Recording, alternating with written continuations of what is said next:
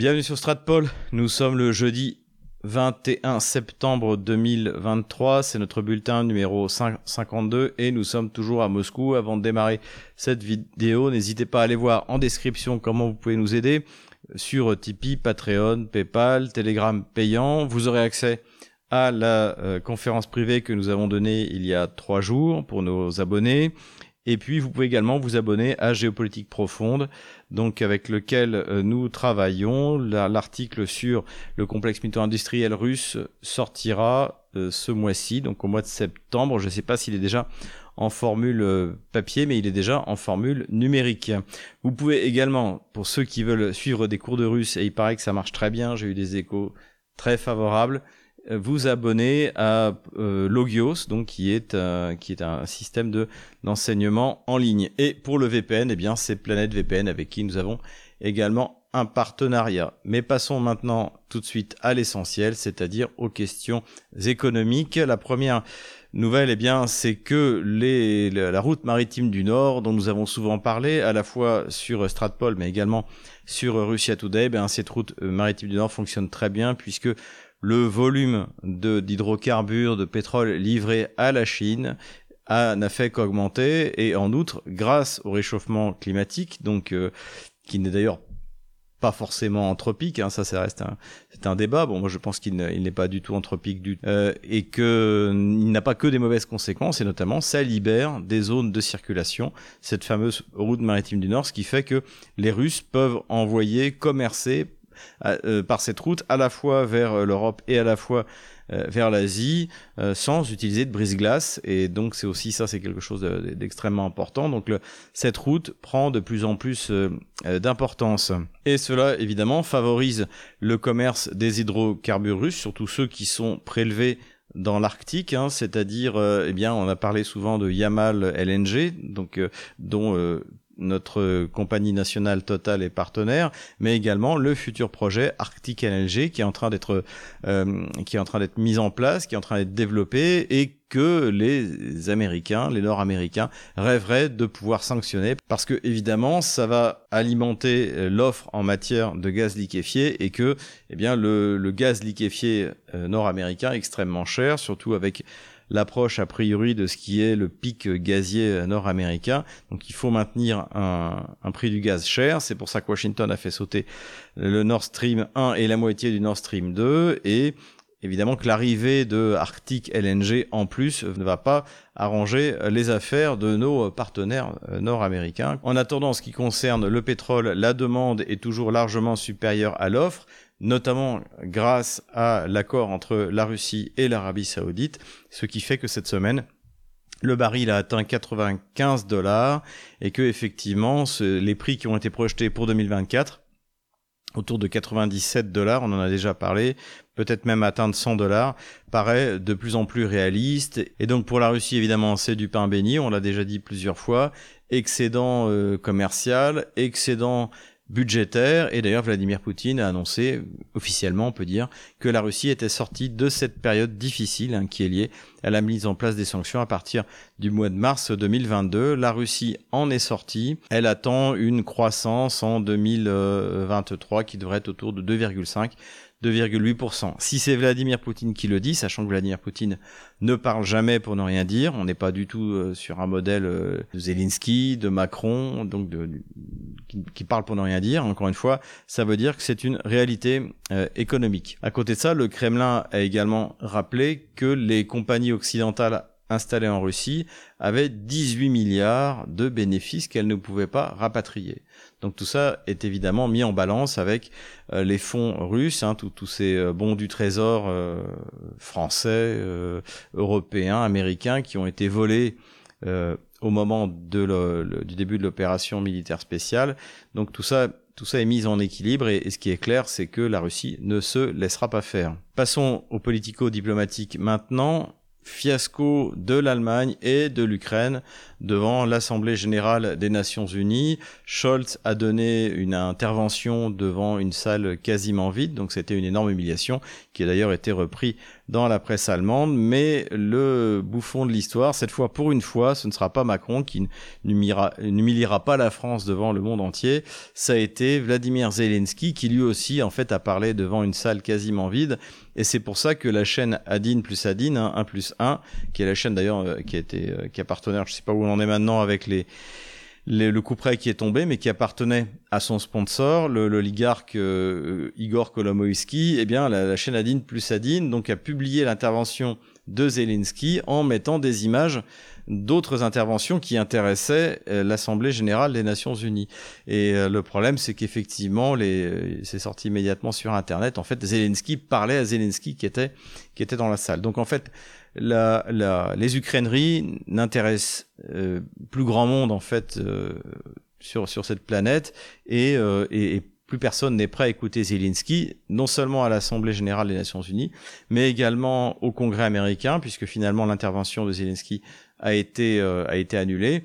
Et en plus, eh bien le, lorsqu'il est sorti donc de sa rencontre avec le, le président du, du, du Congrès américain euh, McCarthy, lorsqu'une journaliste lui a demandé si, que, si le, le, le, le Congrès allait soutenir l'Ukraine, eh bien, il il n'a pas osé répondre. Donc, euh, Zelensky est vraiment euh, dans une mauvaise passe. Cette expédition, donc à New York, est un échec. Le discours de Zelensky n'a rencontré que de l'hostilité, étant donné sa radicalité.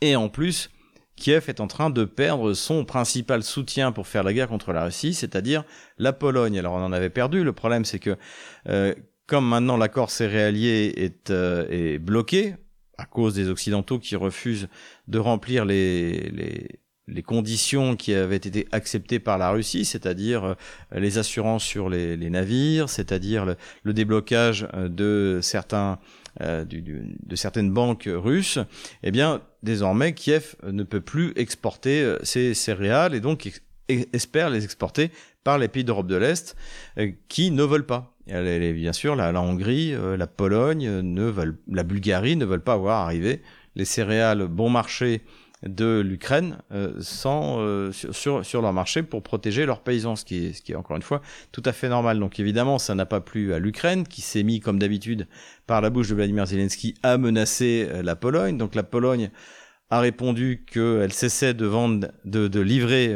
des armes à l'Ukraine, que le président Douda a déclaré aussi que l'Ukraine était un pays, un homme qui est en train de se noyer, qui essayait de, de, de, prendre avec lui euh, les autres pour les emmener dans sa, dans sa noyade. Donc ça se passe très mal en ce moment entre l'Ukraine et la Pologne, et ce qui n'est pas étonnant du point de vue historique, encore une fois, cette, alliance soi-disant entre la Pologne et l'Ukraine est tout à fait artificielle. D'ailleurs, je, je, vous recommande les actes d'un colloque sur le, la Galicie euh, à l'époque des Habsbourg, que je suis en train de, euh, que j'ai terminé de lire d'ailleurs, et on voit à quel point la, la, Pologne a maltraité la petite Russie, hein, toutes ces terres euh, donc qui étaient issues de la, la Rousse de Kiev, qui, euh, qui étaient sous son joug, on peut parler de joug, qui, et qui ont été finalement libérées au moment du partage de la Pologne. Donc la, la Russie, elle, avait récupéré déjà au XVIIe siècle euh, une partie de la, la, petite Russie avec le traité de Périslav en 1654. Et après, donc à la fin du XVIIIe siècle,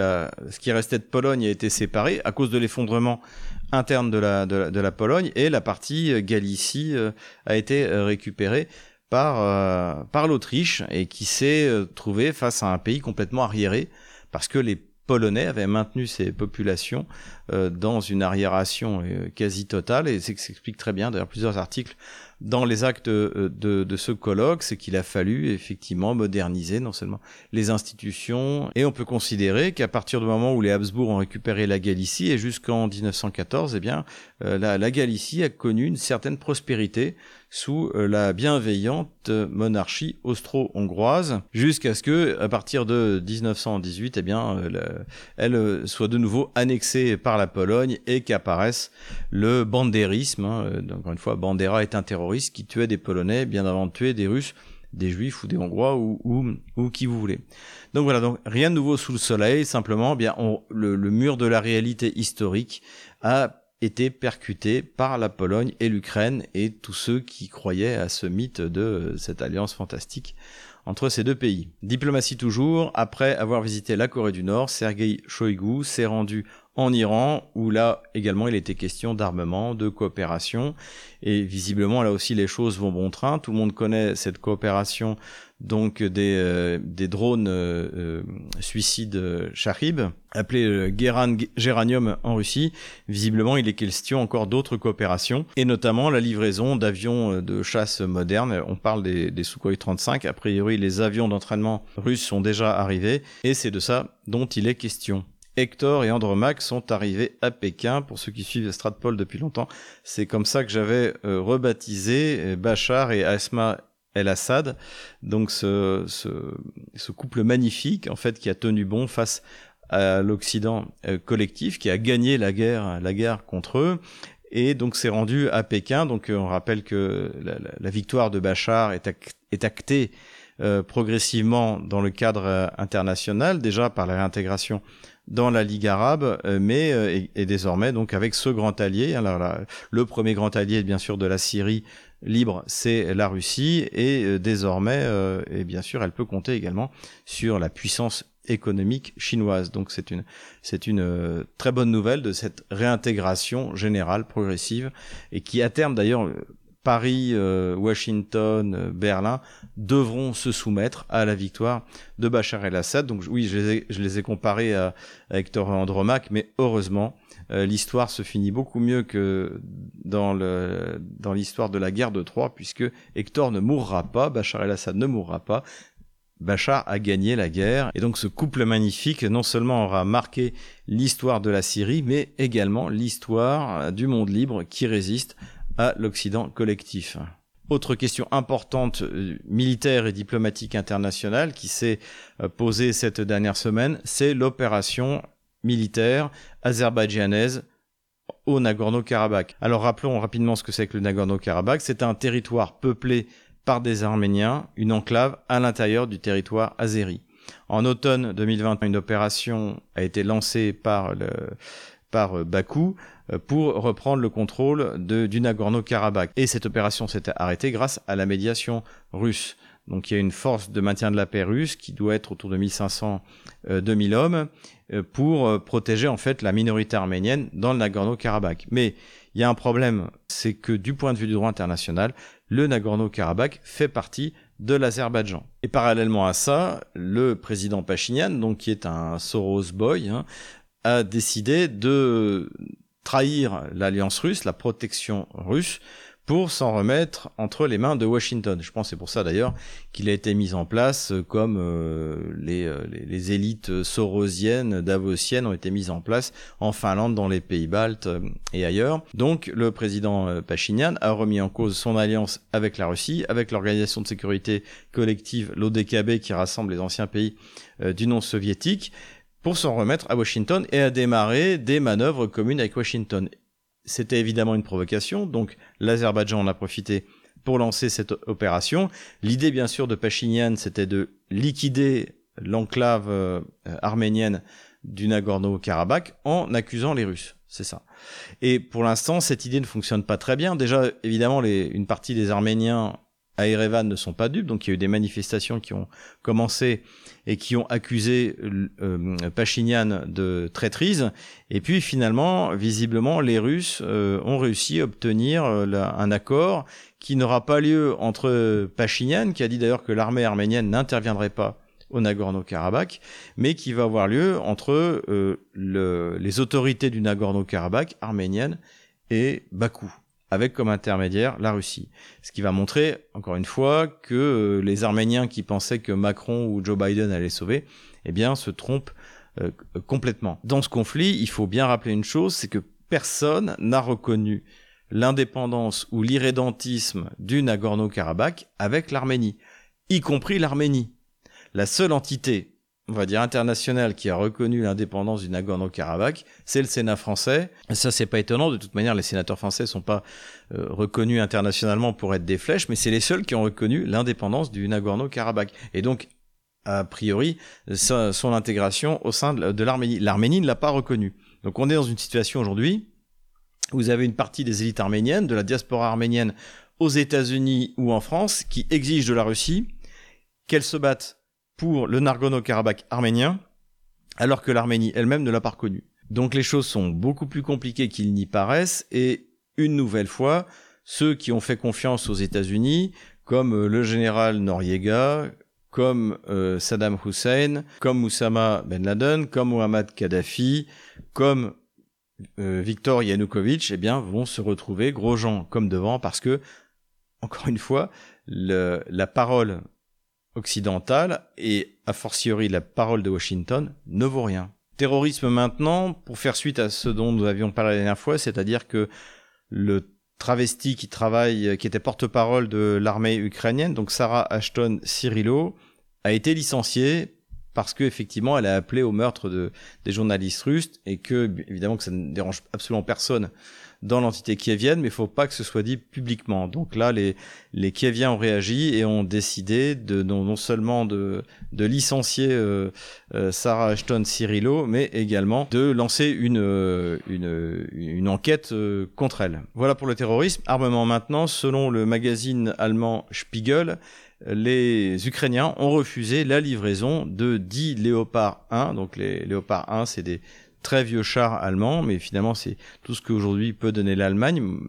Personnellement, moi je ne pensais pas qu'elle finirait par donner ces, vieux, ces matériels qui d'ailleurs n'étaient plus euh, en, dotation dans l'armée allemande. On ne sait même pas d'ailleurs où est-ce qu'ils vont se fournir en munitions. Hein. C'est un 105 mm euh, spécifique allemand. Il y en a quand même beaucoup qui ont été euh, livrés, a priori.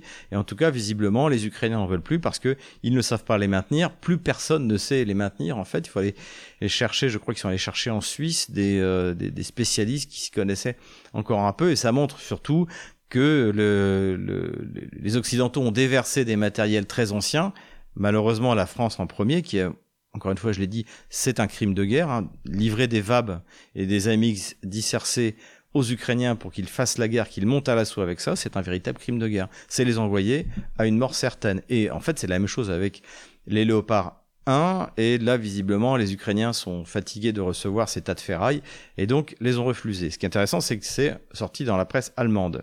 Armement toujours, et on va une nouvelle fois parler d'une des révélations technologiques de la Russie sur le front, qui est le Lancet. Donc le Lancet est un drone euh, suicide avec un moteur électrique euh, qui a été mis en service juste avant l'opération spéciale et qui petit à petit euh, s'est amélioré, devenu de plus en plus puissant, en augmentant la charge militaire, en mettant en plus une, une charge tandem, donc qui rend extrêmement dangereux pour les matériels otano vient ce, ce, ce, drone suicide.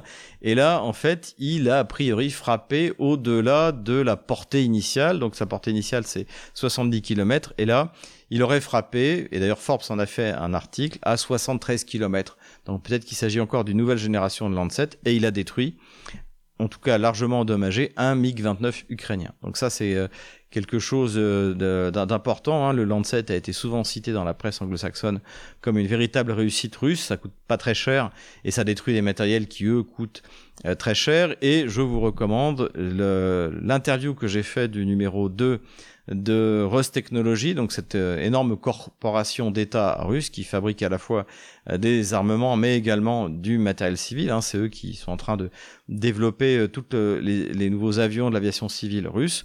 Et euh, donc euh, ne manquez pas cette, euh, cette vidéo, hein, vous le retrouverez sur la chaîne Odyssée et Rumble de Stratpol et de l'échiquier mondial. Voilà. Donc encore une fois, les Russes ont vraiment frappé fort avec ce drone suicide auquel d'ailleurs personnellement je ne croyais pas. Je reconnais que pour moi les, drones suicides avec 2-3 kilos d'explosifs, ça me paraissait, euh, ça, je voyais pas comment ça pouvait avoir un impact sur le champ de bataille, mais finalement en fait c'est aux technologies, l'augmentation de la puissance des explosifs fait que c'est quelque chose qu'il faut sérieusement prendre en compte. On reparle de la rencontre entre Vladimir Poutine et Kim Jong-un, donc le président nord-coréen, et également de la coopération. Donc j'avais parlé de la coopération militaire, de la possibilité euh, pour euh, la Corée du Nord de livrer des munitions euh, qu'elle est capable de produire massivement, dont elle a des stocks énormes, de les livrer à la Russie. Selon un blogueur ukrainien pro-Ukraine, donc qui s'appelle Anatoly Chari, on l'avait cité à l'époque où il était pro-russe. Et puis à partir de l'opération spéciale, il a il a, comme on dit, viré sa cutie. Et désormais, il est très hostile à la Russie et très pro-ukrainien. Et il a dit qu'il avait une information comme quoi la Corée du Nord allait livrer 12 euh, millions de, de, munitions à la Russie et 170 tubes. Alors sans préciser de quoi il s'agissait, est-ce que c'est des lance-roquettes multiples, est-ce que c'est des canons d'artillerie? Évidemment que cette quantité est, euh, est, vraiment impressionnante. Une autre explication qui a été donnée sur la coopération entre la Russie et la Corée du Nord, c'est que c'est pas finalement tellement le, du point de vue de, l'armement que ça que ça a l'importance, mais du point de vue humain. C'est-à-dire que comme on l'a expliqué souvent, la Russie est une économie qui est en plein décollage, hein, qui continue son ascension, et il y a un problème de, ressources humaines, notamment eh bien pour développer l'extrême-orient russe, et la Corée du Nord peut fournir des euh, dizaines de milliers en fait de travailleurs qui sont payés d'ailleurs directement de la Russie vers la Corée du Nord et donc c'est quelque chose qui doit pouvoir aussi être négocié, ça a déjà existé et ça peut continuer.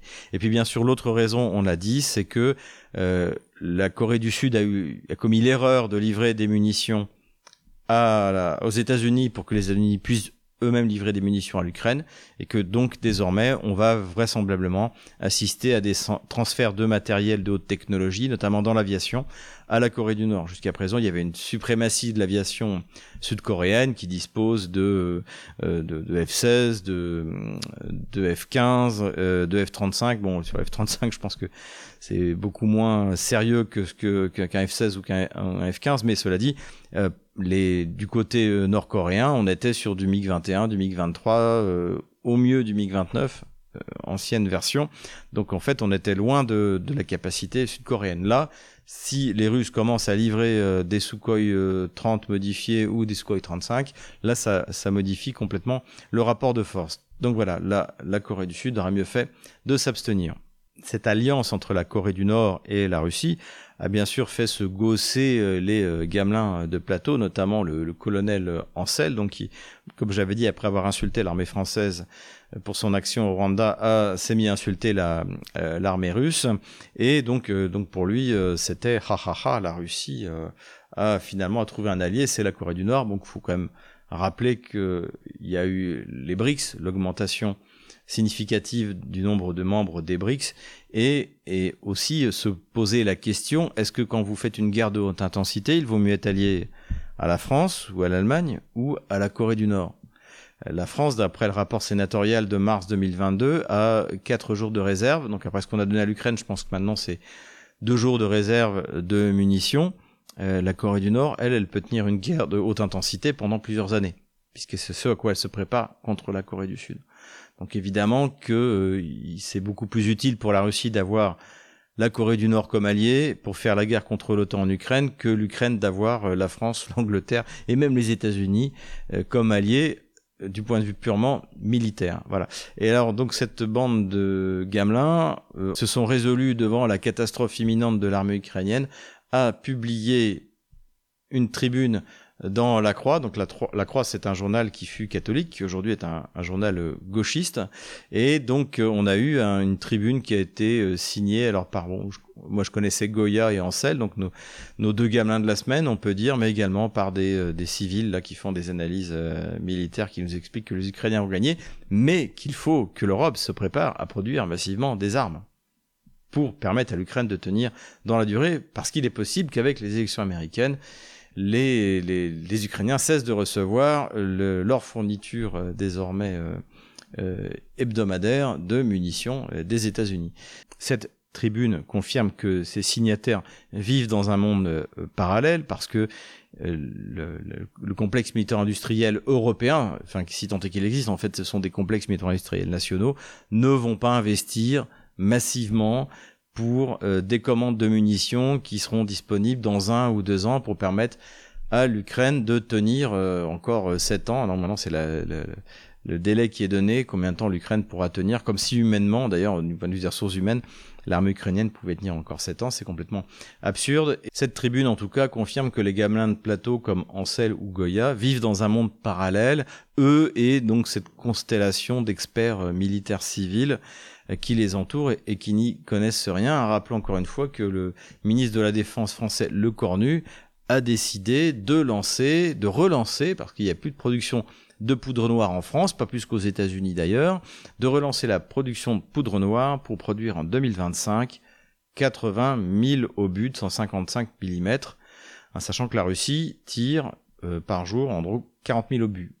Hein, donc, euh, donc nous, on va fabriquer 80 000 obus de 155 mm par an en 2025. Alors évidemment, les Russes tirent pas que du 152 mm, mais ça montre quand même un peu les, proportions, et donc cette tribune est complètement absurde, parce qu'encore une fois, ni le complexe militaro-industriel français, ni le complexe militaro-industriel allemand, ni euh, le complexe militaro-industriel italien, puisque, encore une fois, on s'adresse là aux, Européens, n'ont reçu de commande. Et donc personne ne va investir dans des lignes de production équivalentes à celles des Russes ou de la Corée du Nord, sans avoir des commandes fermes avec des pénalités si ces commandes ne sont pas respectées. Parce que, évidemment, que la, variable d'ajustement dans, tous ces États euh, au bord de la faillite, hein, la France, l'Allemagne ou l'Italie, c'est le euh, ministère de la Défense. Voilà donc, on a deux beaux gamelins là, euh, colonel Ancel, colonel Goya, ils vont, ils font la paire et ils vont très bien ensemble. Quelques considérations militaires générales avant de démarrer la carte militaire.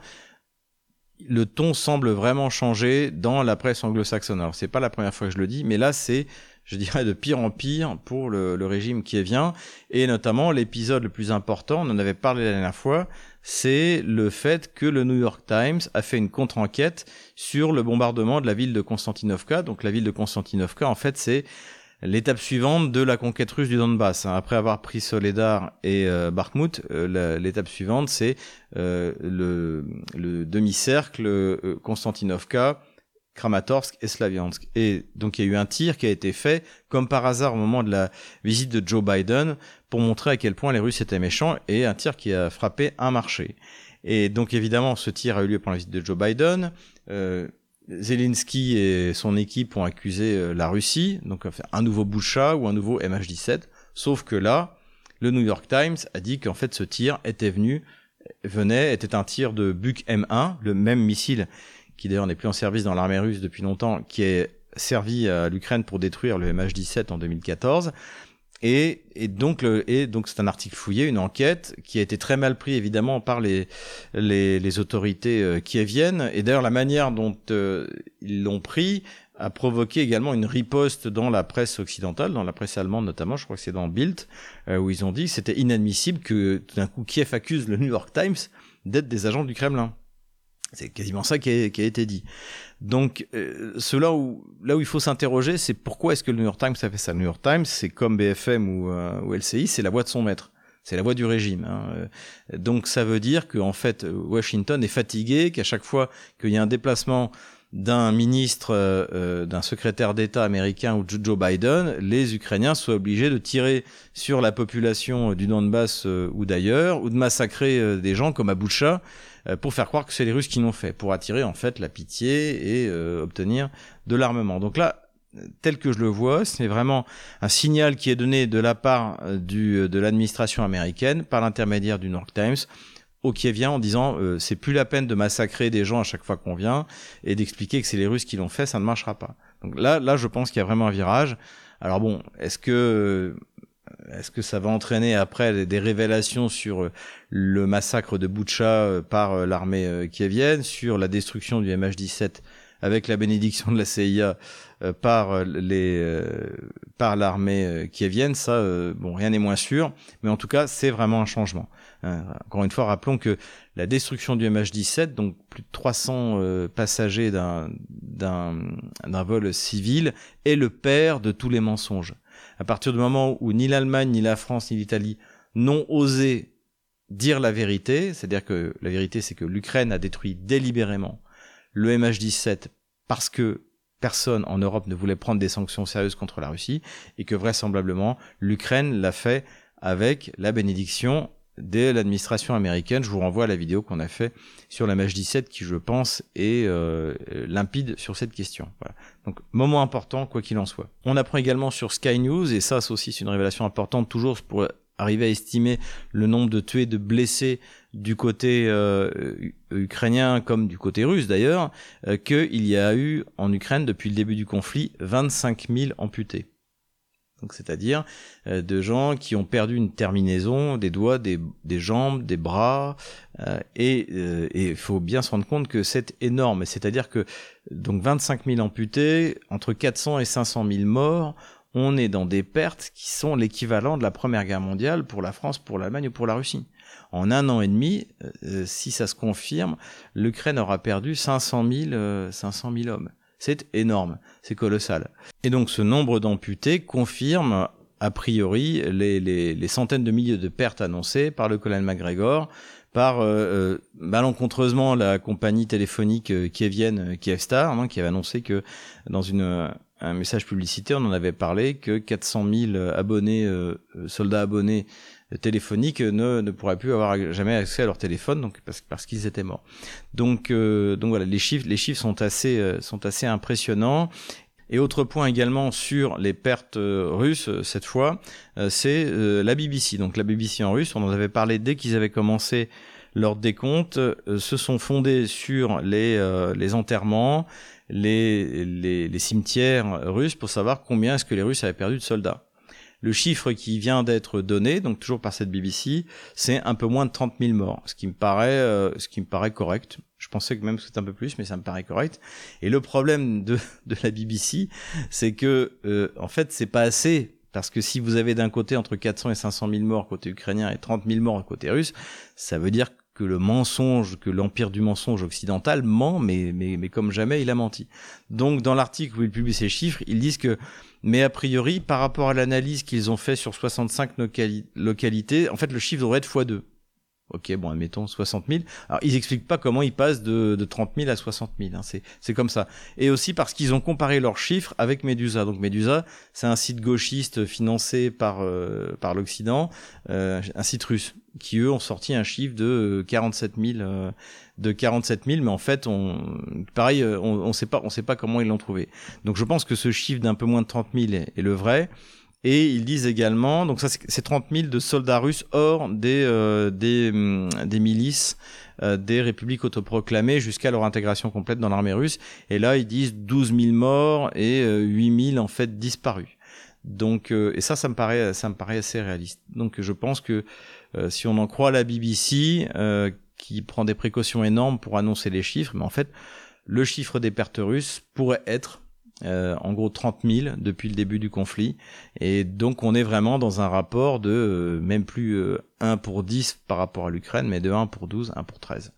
Voilà, voilà où on en est du point de vue des pertes. Et nous voilà de nouveau sur la carte militaire, ça va être très rapide parce que même si les combats sont denses, en fait, la ligne de front n'a quasiment pas bougé. On va commencer par les frappes dans la profondeur dans la nuit entre mercredi et jeudi, euh, la, la, Crimée a subi une attaque de drones, une des plus importantes depuis le début du conflit, avec euh, euh, presque une vingtaine de drones, mais tous ont été abattus. Encore une fois, la dernière fois, les, les ont réussi à toucher une usine parce qu'ils ont utilisé des, des Storm Shadow, des missiles qui quand même coûtent assez cher, et désormais les attaques de drones semblent extrêmement impuissantes face aux protections, soit contre le pont de Crimée, ou soit contre la flotte russe, qu'elle soit à Sébastopol ou à Novorossiysk.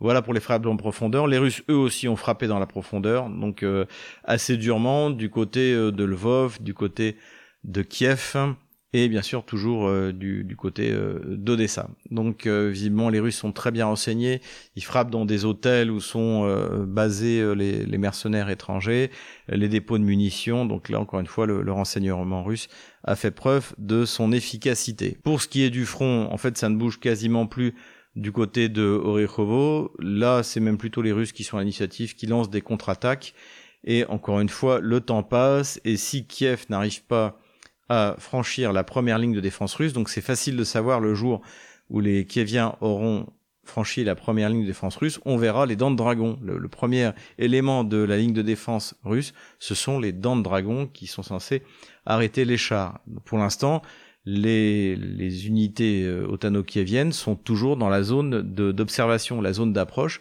et ils ont été incapables d'avancer.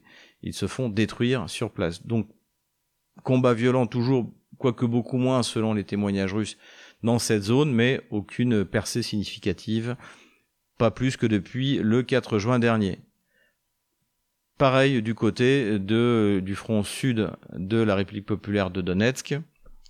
Rien de notable du côté russe pour la progression vers Marinka ou euh, dans la direction d'AFDFK.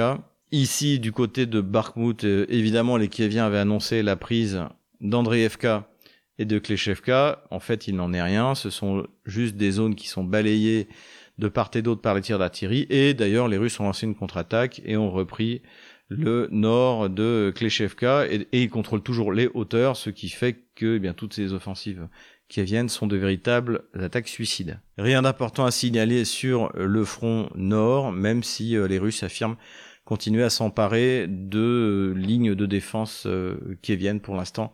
Euh, ni Sinkovka ni Petropavlovka n'ont été prises par l'armée russe. Voilà, le front n'a pas bougé depuis la semaine dernière et d'ailleurs en gros il n'a pas bougé depuis le 4 juin dernier.